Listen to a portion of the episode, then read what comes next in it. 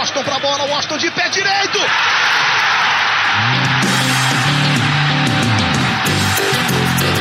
Está entrando no ar o podcast. Sabe de quem? Do Flusão, do tricolor das Laranjeiras. É o GE Fluminense.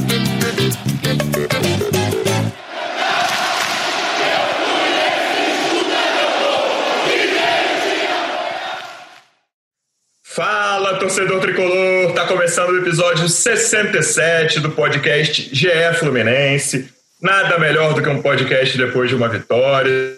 Vitória segura do Fluminense contra o Atlético Paranaense em plena Arena da Baixada. Eu sou o Luciano Melo, hoje estou apresentando aqui no lugar do Igor Rodrigues. E comigo dois convidados, dois setoristas de Fluminense do GE. Como é que você tá, Paula Carvalho? Tudo bem, Luciano? Tudo bem, Noel? Também já adiantando que o Noelzinho está com a gente. Vitória importante do Fluminense e a gente terminou o último podcast, até o Paulinho falando assim que o Fluminense tinha que entrar para esse jogo para ganhar mesmo, que a gente estava se acostumando a vir falar de jogos difíceis do Fluminense. Então, vitória importante fora de casa, dá uma moral aí para o jogo de terça-feira também, que é um jogo importantíssimo. Vamos falar bastante desse jogo também. A Paula já antecipou. Tiago Lima, vulgo Noel, para quem acompanha o podcast já sabe. Como é que você tá, Noel? Fala, Luciano, Paulinha. Bom dia a todos. O Paulinho, nosso chinelou hoje, né? Mas bom que você tá aí.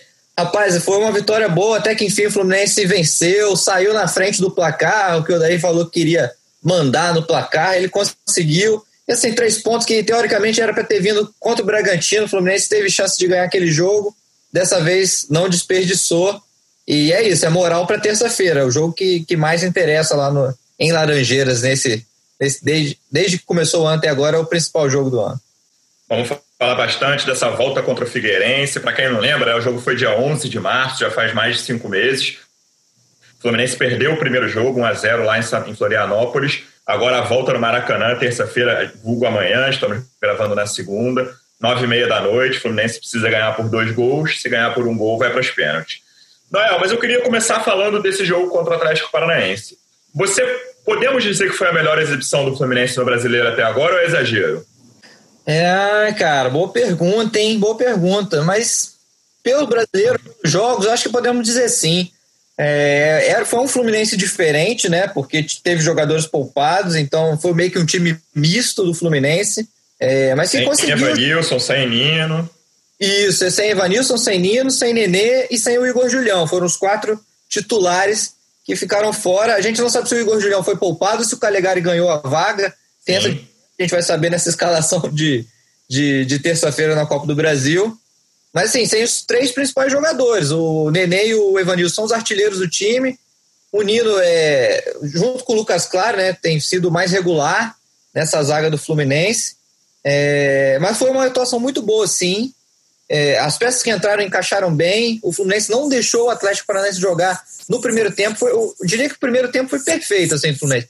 Ele fez até três gols, né? Ele fez três gols. É, o Odair até brincou, né? Parecia basquete. É, mas foi assim: um gol foi anulado corretamente, o impedimento do, do Lucas Claro, no gol do Michel Araújo, mas o, o gol do Lucas Isso. Claro é, que, o, que o VAR anulou, cara, foi impressionante. Não, não teve falta. Ele, o juiz alegou falta do Digão, Richard. Na hora que ele subiu, teria é, se apoiado no Richard e não deixado ele subir. Mas não foi isso, sabe? A, a câmera, se você vê em velocidade normal, você vê que o Digão sobe antes, nem encosta no Richard, e depois ele encosta porque o Richard não subiu, mas só encostou.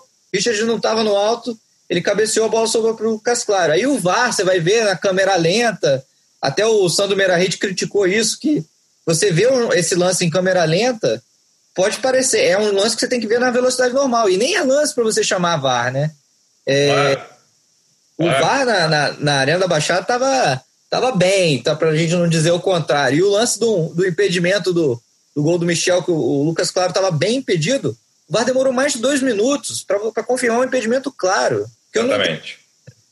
É, enfim, mas tirando a arbitragem à parte, é, o Fluminense realmente fez uma boa atuação. As peças que entraram encaixaram bem. O, o Calegari conseguiu dar um, uma proteção boa na lateral direita. achei que foi segura a atuação dele pelo Calegari, né? É, foi segura, sim. Tô achando que ele pode ganhar essa vaga realmente até para esse jogo de terça-feira da Copa do Brasil. É, o Luiz Henrique, que teve a primeira chance de titular, o garoto vinha entrando bem, ele sentiu é, a, a, o músculo ali, no primeiro tempo saiu. Não conseguiu aproveitar a oportunidade. Mas os outros que entraram, o, o, e teve jogador que também ganhou confiança, né? O próprio Yuri, o Muriel que falhou no, contra o Bragantino, pô, fez, salvou o time no final ali. É, Michel Araújo. O, o, Michel Araújo, o Michel Araújo já está numa regularidade impressionante, já vem mantendo. É, tem sido um dos principais jogadores desse time. O, o Yuri também, que foi criticado, junto com o Egídio, fizeram partidas boas. O Egídio foi também regular, não comprometeu, fez o cruzamento do gol do, do Lucas Claro, que foi anulado. O Yuri foi, fez a jogada com o Michel Araújo do gol contra do Aguilar. Então, realmente foi uma partida muito boa. No segundo tempo caiu um pouco o ritmo. É, e o Fluminense passou um sufoco ali no fim que desnecessário. Ele poderia ter uma vantagem maior no placar do primeiro tempo. Mas a vitória veio, importante foi isso, e, e, e a moral, né? Terça-feira vai precisar muito dessa moral. Então, Manuel, até sobre o segundo tempo, eu discordo em parte sobre o sufoco que você falou. Assim, eu acho que foi um segundo tempo de menos participação ofensiva do Fluminense. Acho isso muito claro. Assim, o Fluminense teve um, ainda teve uma grande chance com o Marcos Paulo, o resto foi pouco. Assim, chute de fora da área que o Santos espalmou, uma cobrança de falta do Ganso sem muito perigo, mas teve uma chance muito clara com o Marcos Paulo. Mas o Atlético não conseguia fazer nada também no, no próprio segundo tempo. Das duas chances no fim, uma, eu, assim, o Muriel salvou na segunda, mas ele, né, aquela, aquela, a forma como ele saiu no cruzamento, como ele espalmou, acho que não foi a ideal. E a segunda é um milagre do Muriel, indiscutível, uma defesaça absurda. Então, assim, até os 43 do segundo tempo, o Atlético não tinha feito nada também. É um segundo tempo, assim, o Fluminense não chegou muito na frente, né, Paula? Mas também o Fluminense correu muito pouco risco num jogo fora de casa. É, com certeza. E contra um adversário que costuma ser chato, ainda mais jogando lá na casa deles, na Arena da Baixada, é complicado. O Fluminense demorou a sofrer, mas eu acho que sofreu no momento ali que deixou todo mundo bem preocupado, porque tomar aquele empate ali no final seria um gostinho bem amargo, assim, né? O Muriel, como o Noel ressaltou, você também fez, operou lá um milagre. A defesa ali na cabeçada do Lúcio é sensacional. E assim, dá moral para ele depois de uma partida que ele vai mal. Ele falha contra o Bragantino logo no início, né? O, o Nenê até consegue empatar, mas complica o jogo, não atua. Depois o Fluminense acabou perdendo por 2 a 1 um. Então, antes de um jogo super importante, decisivo, que pode até vir para os pênaltis, eu acho que essa moral é importante para o Muriel, óbvio, além dos três pontos. Mas também achei que o Fluminense tá, teve uma defesa compacta ali, segura, até o Calegari vocês destacaram. Eu gostei bem da entrada dele, assim, é, o, o Igor Julião não estava conseguindo dar, pelo menos não conseguiu até agora, né, dar essa proteção na defesa, assim, é, ele faz muitas faltas e várias vezes toma bola nas costas, eu achei o Calegari bem, principalmente na marcação, e uma coisa importante para a gente observar o menino, e eu acho que vai ser uma briga boa ali, pelo menos para uma dor de cabeça aí pro Odair para ver se, se, o Caligari não toma essa vaga na, na lateral direita. E só um jogador a mais que eu queria falar também é o Ganso, né? É um Ganso que episódio sim, episódio, pergunta. episódio não a gente fica assim, jogou mal, jogou bem, vai, pode ajudar, não sei se pode mais, enfim, ele complica a nossa cabeça e eu acho que foi uma partida boa do Ganso, assim, é, é complicado, né? Porque o Ganso, eu acho que tecnicamente um ótimo jogador, jogador, a gente sempre espera muito dele, talvez não esteja longe de ser isso tudo, assim, do que a gente espera. Mas eu acho que foi uma boa partida dele depois de uma partida péssima contra o Bragantino. Então ele ainda continua oscilando bastante, mas se ele jogar como jogou sábado, pode ser um cara a agregar aí pro, pro Odair, pro, uma boa peça pro segundo tempo. Noel, tinha minha próxima pergunta aqui era sobre, era sobre dois nomes. Um, a Paula já antecipou, quero que você fale sobre a atuação do Ganso também, e outra era sobre o Marcos Paulo. É, não, vamos lá. O, o Ganso, eu concordo com a Paula. Ele, ele, foi, ele teve a segunda chance só dele, cara, como titular esse ano. E pela primeira vez ele jogou 90 minutos. É, não, foi, não foi brilhante, não, não teve nenhuma participação que, que de, foi decisiva para o jogo, mas ele foi regular, ajudou na criação, sabe? Foi aquele cara que vem de trás, articula. Ele jogou na posição do Nenê, ele jogou ali centralizado, bateu uma falta ali, teoricamente, um pouco, levou um pouco de perigo, mas assim, é um jogador que, que tem qualidade, tem qualidade no passe. Ele teve um passe, esse gol do Marcos Paulo que você citou, Luciano, o Marcos Paulo estava impedido. O, ele uhum. perdeu um gol, mas estava impedido essa jogada. O Bandeira marca um impedimento na jogada. Sim, é, chutou por cima. Uhum. isso, uhum. isso aí. E, e foi um passe do, do, começou com o Ganso. Um Ganso deu um passe pro, pro Michel, que estava um pouquinho à frente, e ele cruza pro Marcos Paulo perder esse gol. Assim, mas só para demonstrar a participação do Isso, Ganso. verdade, tem razão. Que ele tem esse, esse, essa qualidade do passe, essa visão. E ele realmente pode ser útil. A gente sempre cobrou isso. Porque pela qualidade que, é que esse jogador tem, é, ele precisa estar tá, tá mais participativo, ajudar mais o Fluminense, e isso ele conseguiu fazer. E o Marcos Paulo, ele foi, ele teve a chance de jogar não a função que ele já estava acostumado na base, né? Ele sempre jogou ali de centroavante, é a posição que ele joga pela seleção é, de base lá de Portugal, a sub-19 e e não, mas não vinha jogando, né? Centroavante no Fluminense sempre é o Evanilson, sempre é o Fred, e ele teve essa chance de jogar ali. Foi mais participativo do que na contra o Bragantino, mas eu não achei ele bem, não achei ele bem. Ele perdeu esse gol feito que, que você lembrou bem. Sorte dele que estava impedido, senão a torcida ia até agora. E, e ficou devendo, assim, sabe? Eu acho que ele ainda precisa ficar mais ligado no jogo. E ele não tinha alguém, essa característica que ele vem mostrando esse ano de ser um tipo ganso, achar uns passes bons, procurar sempre o cara da frente, como o Evanilson. Dessa vez ele era o cara da frente também e não teve alguém que fizesse o que ele faz com os outros, né? Como ele faz com o Evanilson e talvez o Fred, quando o Fred entrar também. Mas é. ele, ele, apesar da, do momento dele, é, a gente discutiu isso no último podcast. Eu não barraria o, o Marcos Paulo ainda do time. Eu acho que uhum. ele é um cara importante que, mesmo estando mal, ele pode te, te achar uma bola que, que resolva um jogo. É, não, também estou contigo. Não tiraria o Marcos Paulo, não. O Fluminense, só lembrando, está em sétimo lugar, com sete pontos no brasileiro. O outro ponto que eu queria levantar era da arbitragem, mas o Noel já tocou nele. Assim, eu, já, eu vi até no ano passado uma palestra do Leonardo Gaciba, presidente da Comissão de Arbitragem da CBF, sobre VAR. E ele falava, cara, a gente não quer que o VAR fique procurando o problema. Me pareceu um caso muito claro, Paulo, não sei se você concorda, de o VAR procurar um problema ali, porque o VAR tem que ser chamado em lances claros e foi um lance completamente legal. Ficou um cara procurando câmera lenta para ver se tinha algum problema e anulou um gol muito legal, na minha opinião, e na opinião do Sandro Meira Hit, nosso comentarista de arbitragem também. É, exatamente, assim, eu demorei muito a entender o que que ele tinha, o que que tinha acontecido ali para ele anular, né, o gol, assim, acho que aquela carga do Digão é, assim, nem sei se tem uma carga propriamente dita, acho que é um lance de jogo. É, e, e, é isso, né? Tipo, ter que ver no, a câmera lenta para achar uma carga, eu achei que ficou procurando também um problema, o que vai, de, vai contra o que seria a, a, o que seria o para que seria o VAR, né? Então achei também mal anulado na minha, na minha concepção. Até o Odair deu uma reclamada depois na, na coletiva, né? Falou que o Fluminense teve que fazer três gols para valer um. O outro é indiscutível, estava impedido mesmo, não tenho o que, que falar. Uhum. Mas esse gol ficou, ficou é, concordo com a reclamação do Odair, enfim, do, dos jogadores do Fluminense, e poderia ser um complicador no final, né? O Muriel fez aquela defesaça, mas assim, aquela bola poderia ter entrado e o jogo ter sido completamente diferente. Fora que um 2 a 0 no placar muda também, poderia ter mudado completamente o segundo tempo. Então, assim, no final dos contos o Fluminense venceu e eu acho que o erro ficou um pouco mais. Ficou, foi minimizado, assim, talvez um Sim. pouco esquecido. A vitória prevaleceu, mas é uma, uma coisa importante aí até para arbitragem, enfim, reavaliar. Acho que além da nossa conversa aqui pro, pro Campeonato Brasileiro é importante. Eu achei que acharam, procuraram um erro ali é, que não deveria não deveria ser o correto, assim, né? Noel, depois do Evanilson, Michel Araújo, nesse início de brasileiro, é o principal jogador do time até agora? Cara, diria que sim, diria que sim. É, ele na nossa, no nosso sobe e desce né, do GE que a gente faz, como o Evanilson ficou fora desse último jogo, o Michel até passou ele ali na, na média de atuações uhum. e está na liderança agora. Aproveitou essa brecha. Mas ele tem sido realmente, depois do Evanilson, o principal jogador desse time. Ele está muito à vontade, né? Chama atenção nisso. Ele demorou muito a se adaptar. O Pacheco, que é o outro gringo, ele começou a, a se adaptar melhor, mais rápido, começou a jogar antes, fez gol primeiro. Mas agora eles inverteram o papel, né? O Michel que tem jogado, o Pacheco não está tá sendo pouco utilizado, pouco sai do banco.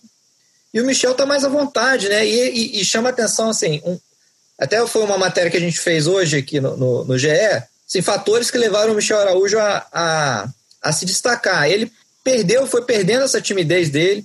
Você vê, comparar o vídeo do batismo dele lá na, quando ele chegou no Fluminense, todo nervoso, time, não, não, queria nem fazer a dancinha que os caras pediam.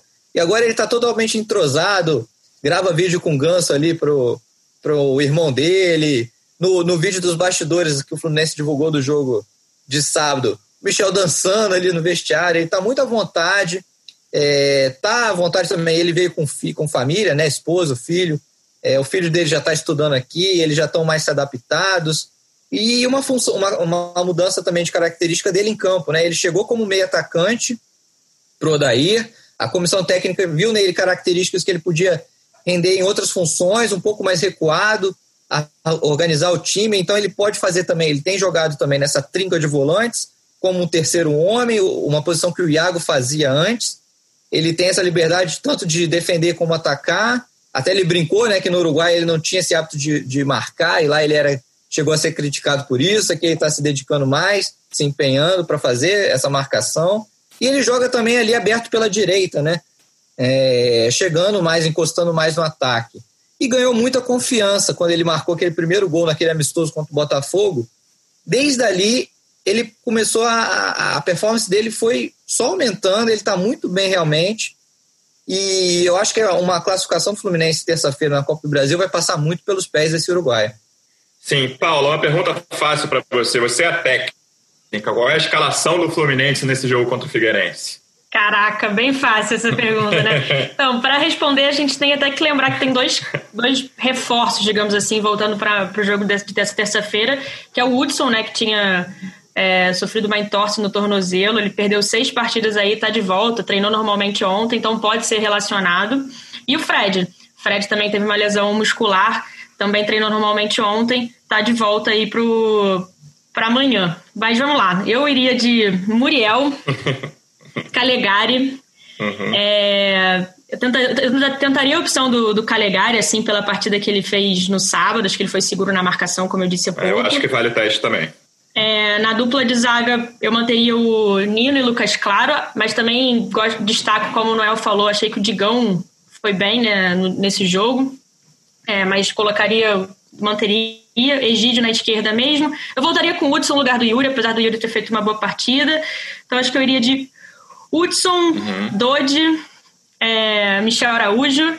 Cara, eu iria também de manteria Nenê, Marcos Paulo e Evanilson, só que eu não colocaria o Nenê aberto na ponta direita, que é uma resenha que a gente tem aqui em quase em todos os podcasts. Eu colocaria, tentaria fazer mais um 4-4-2, uhum. assim, do que um 4-3-3. Então eu colocaria o Nenê mais ali no meio de campo, então jogando mais junto ali do Michel Araújo, acho que eles podem se complementar, e aproximaria tanto o Marcos Paulo, o Marcos Paulo do Evanilson. Também não colocaria o Marcos Paulo super aberto na esquerda, que eu acho que ele jogando mais perto dos gol, do gol, os dois, né? O Evanilson já joga, mas o Marcos Paulo, ele rende mais, ele sempre uhum. acha uma bolinha ali boa pro Evanilson. Então eu mudaria um pouco a formação, mas por enquanto seria Calegari. Minhas mudanças seriam Calegari na direita, a volta do Hudson, e o resto eu manteria igual. Não sei se vocês concordam. Noel Helman, você concorda com a Paula? ou mudaria alguma coisa? Não, concordo, concordo sim. Acho que o Calegari fez por merecer essa chance ali. O moleque tem só 18 anos, né, cara? A gente tem que lembrar isso. É um jogo que vai ter um forte lado psicológico envolvido ali. Mas eu acho que vale o teste. Ele demonstrou ser frio o suficiente para isso. É... E, a, e a volta do Hudson, é, é, acho que essa vai ser a principal dúvida do Odair, sabia? Porque o Hudson está sem, sem jogar seis jogos. Tem muito essa questão do ritmo de jogo, né? Será que ele vai tirar o Yuri, que foi bem, vem jogando, e arriscar o Hudson? Não sei. Eu acho que eu acho que vale, porque o Hudson é mais jogador, sabe? Eu concordo com a Paulo, o Hudson é mais jogador e vai, vai servir, vai, oferece mais ali pro Fluminense do que o, Yu, do que o Yuri. Mas é essa questão do ritmo. Não sei se o Odaí vai, vai fazer isso. De resto, eu acho que o time é esse mesmo, inclusive é a formação que foi que o Odair testou lá contra o Bragantino, né? Com o Nenê mais, mais próximo dos atacantes, sem, sem ser um ponta, como ele vinha jogando antes. E é, e é onde ele realmente é mais perigoso, né? Ele perto da área. Eu acho que vai ser isso. O... E o Luciano Helman, concorda? Cara, eu só botaria o Yuri no lugar do Hudson. É a mudança que eu faria em relação a vocês. O Yuri fez um bom jogo, como você falou, o Hudson tá sem ritmo. Eu iria de Yuri, o resto igual. É, é eu, eu, acho que vai ser a principal dúvida realmente do daí, vai ser essa daí. E eu, eu se eu fosse o, o, o Daíra, então eu bateria um papo com o Marcos Paulo antes do jogo também, mas, mas seria meu titular. É, exatamente. Eu acho que o Marcos Paulo também, eu concordo com vocês falaram um pouco, né? Não barraria, não tiraria o Marcos Paulo, mas assim, ele tá precisando de uma de um puxão de orelha do bem, assim, porque ele parece estar desligado no jogo, assim, um pouco displicente, algumas, alguns lances, assim, parece que não tá conectado, assim, não tá on, o, pau, o pai não tá, não tá on, assim, sabe? E assim, acho que ele pode ser um cara mais online no jogo que vai agregar, assim, porque ele é muito bom jogador, e assim, essa, essa aquele, aquela jogadinha ali pro Evanilson, assim, ele tá meio desligado, então acho que ele precisa de uma. Mas também não tiraria ele do time, não, sabe? O o que eu achei interessante desse jogo, assim, porque depois do jogo do Bragantino, já começou aquela pressão, assim, eu, eu acho um certo exagero sobre a avaliação do trabalho do Daí, assim, eu acho um trabalho de médio para bom, na minha opinião, mas eu vejo muito tricolor e eu respeito, obviamente, dizer que o trabalho é ruim e tal, mas eu acho que esse trabalho precisa de uma tranquilidade. E essa vitória sobre o Atlético, e aí essa parte do Figueirense é a chave de tudo, né? Porque se for eliminado contra o Figueirense, cara, volta tudo. Então, assim, eu fico muito pensando como é que tá a cabeça do Odair nesse momento, que é um jogo, é um jogo chave para a continuação da temporada do Fluminense e desse trabalho também. Não que ele vá sair em caso de eliminação, mas volta uma pressão gigantesca na terça-noite, mesmo 11h30 da noite ou 11h50, se tiver pênalti, em caso de eliminação, né? É, não, você falou bem, cara. O, tem muito. O, vários torcedores reclamam né, do Odair, mas é, é um início de trabalho realmente. É, tem muitos pontos positivos também que a gente precisa destacar, que o Odair vem conseguindo nessa armação. E, e, essa pressão, realmente, essa vitória vai dar uma tranquilidade, né? E, mas depende do jogo de terça-feira. Ele conseguindo a classificação, eu acho que ele consegue uma tranquilidade maior para trabalhar, mas em nenhum momento já até bom a gente citar assim, ele está pressionado. No momento, assim. Internamente, né? É, a diretoria confia muito nele, não, não banca a permanência dele, nem sequer cogita uma troca. Uhum. Cara, imagina, se, se, se, o, se o Fluminense perde do Atlético, perdeu o Bragantino, perdeu o Atlético e não classifica na Copa do Brasil, aí ele seria, ficaria, possivelmente ficaria ameaçado, porque seria uma pressão absurda e uma eliminação num, num torneio que você, você aposta muito, né, até pelo lado financeiro. É, mas a vitória deu uma tranquilidade. Ele mais de pressão externa mesmo, né? De torcida. É, então, é, internamente me parece que ele está tranquilo mesmo. Internamente ele tem essa tranquilidade, sim. O, a diretoria passa para ele essa tranquilidade. Ele não se sente ameaçado internamente. É, mas é isso. A, a partida terça-feira vai diz muito, né? Não sei se uma eliminação nesse cenário atual que, que veio, conseguiu vencer agora, é, deixaria ele pressionado a esse ponto. Mas, cara, não, não, não passa pela cabeça de ninguém lá essa eliminação. Todo mundo está confiante na classificação. Ah, acho que tem todos os motivos para estar tá confiante nessa classificação. O Fluminense tem mais time que o Figueirense, tem totais condições de reverter isso. E dá tranquilidade, né? Depois tem sábado tem Vasco, tem, já tem clássico, né, Paulo? É, é assim, Acabei de falar isso pro Noel, mas eu acho esse jogo do Figueirense, assim, uma importância. Para mim é o jogo mais importante desde a retomada, lá, desde o final do Campeonato Carioca.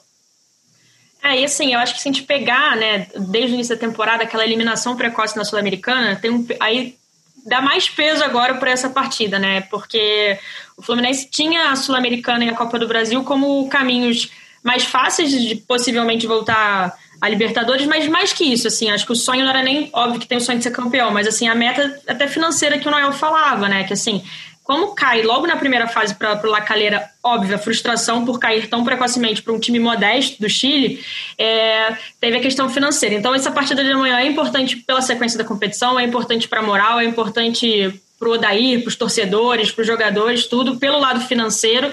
Então, assim, e eu acho que o jogo de, de, de sábado também teve uma importância muito grande para o time, né, para o Fluminense chegar com a moral elevada para amanhã, assim. Eu acho que vai ser. Eu acho que o Fluminense também tem total dá para reverter esse, esse, cenário, 1 a 0 vai jogar em casa agora, apesar de não ter torcida, é um campo muito mais conhecido dos jogadores do Fluminense, apesar de ter vários ex-jogadores do Fluminense no, no, time do Figueirense, é uma partida realmente super importante, só complementando o que o Noel estava falando, do o Dair não se sentir ameaçado, além dele ter o respaldo da diretoria, ele tem um carinho, assim, tem um grupo muito com ele, né? Assim, os jogadores chamam ele de papito, assim, parece, parece que é unanimidade dentro, até o jeito do trato dele, até que ele conversa com todo mundo, ele fala que não tem jogador titular e reserva, e parece que ele consegue transmitir bem essa mensagem para os jogadores. Então, não acho, mesmo que o Fluminense seja eliminado, a não ser que seja uma eliminação muito frustrante, mas é, que ele vá passar a ficar ameaçado. Mas com certeza vai dar muito mais, muito mais tranquilidade, até visando o restante aí da competição. Como você falou, sábado já tem clássico com o Vasco. A tabela do Fluminense nesse início de, de Campeonato Brasileiro foi bem complicada, inclusive. É, não, só para deixar claro, eu quis dizer de pressão externa, assim, não acho que Sim. seja ameaçado e acho que o Fluminense vai passar do, do Figueirense, só para deixar isso claro. A Paula falou em não tem torcida, né, Noel? Isso aí amanhã era jogo para 40 mil pessoas no mínimo no Maracanã, né? Isso eu ainda sinto falta disso, apesar de saber de toda a necessidade de distanciamento social, era jogo para torcedor do Fluminense encher o Maracanã. Era, era mesmo, cara, era... Era, e até desde as finais do Carioca, né? Era jogo que a torcida do Fluminense poderia encher, poderia pressionar, fazer fazer valer, porque a gente sabe que faz diferença, né? Você, a gente está claro. vendo com que, que muitos visitantes estão surpreendendo, porque é equilíbrio, né? Você jogar é, sem torcida, sem essa pressão, você equilibra as forças. Mas eu ainda acho, o Fluminense tem, conhece muito bem assim, jogar no Maracanã, é, pode tirar proveito disso.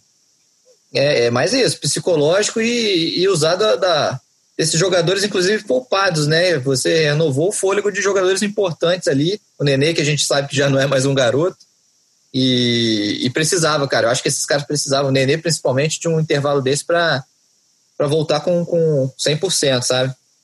É, Paula, você acha que isso vai se tornar tendência agora do Dair, tirar os jogadores que, assim, essa temporada a gente já viu que só acaba em dezembro, né? Depois de dezembro de 2021. Então é um ano e meio de temporada sem parar. Você acha que o, o, isso vai se tornar uma rotina do Odair, principalmente o Fluminense avançando na Copa do Brasil, poupar uns dois ou três jogadores? Olha, eu acho que sim, ia, falar exatamente isso, né? Principalmente se o Fluminense avançar, que o calendário vai se apertando ainda mais. É, o Fluminense voltou para o Rio, ficou quase uma semana fora, para depois que voltou para o Rio, né? Porque já fez dois jogos lá, é, Bragantino e Atlético Paranense, nem conseguiu voltar para o Rio, aí teve um, fretou um avião na, no sábado mesmo para conseguir ter um dia mais de, de treino, senão voltaria só no domingo. Então, assim, eu vejo uma necessidade mesmo de poupar alguns jogadores, tanto o Nenê, o Hudson voltando, o Hudson estava lesionado, mas voltando, é, o próprio Fred, poupou até Evanilson, que é um menino, assim, porque a carga está realmente muito, muito puxada, eu acho e aí ressalto até o que o Odair costuma falar, é importante ter o grupo mais do que um time ali principalmente, sempre foi, o calendário brasileiro sempre foi muito apertado, mas esse ano, então, como você disse, um ano e meio aí de temporada super atípico, vai ser necessário mesmo poupar para conseguir tirar o melhor do, dos caras em jogos mais importantes. Noel, placar de Fluminense e Figueirense. Caraca, agora tu. agora tu me pegou, hein? Vou 2 a 0 Fluminense. Gol de quem? Caraca. Caraca, o cara tá. o cara tá. Vamos lá, então. Gol de Evanilson e Michel Araújo. Profeta Noel. Agora é com você, Paula. Então, vou de 3 a 1 Eu, vou, eu ia falar roubou primeiro. Meu, falar roubou meu placar. Evanilson, Michel Araújo e Nenê. 3 a 1 dois de Evanilson e um de Marcos Paulo fazer aquela comemoração sai zica. E quem, é, pessoal, se, vamos, se alguém acertar aqui, vamos, vamos fazer uma volta aí, o que, que a gente ganha? Se alguém acertar aqui, a gente paga aí um, um almoço. Um iFood, né? Que não dá é, pra. Pois é, Noel, em épocas de pandemia eu vou te dar um parabéns por mensagem, se você acertar. é tudo que eu posso te dar no momento, Noel, de presente por se ganhar isso aí, para Paula também.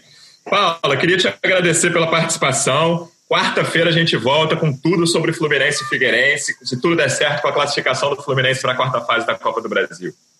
Valeu, Luciano, valeu, Noel. Isso aí, tomara que quarta-feira a gente volte aqui para falar de uma classificação do Flu, uma boa atuação.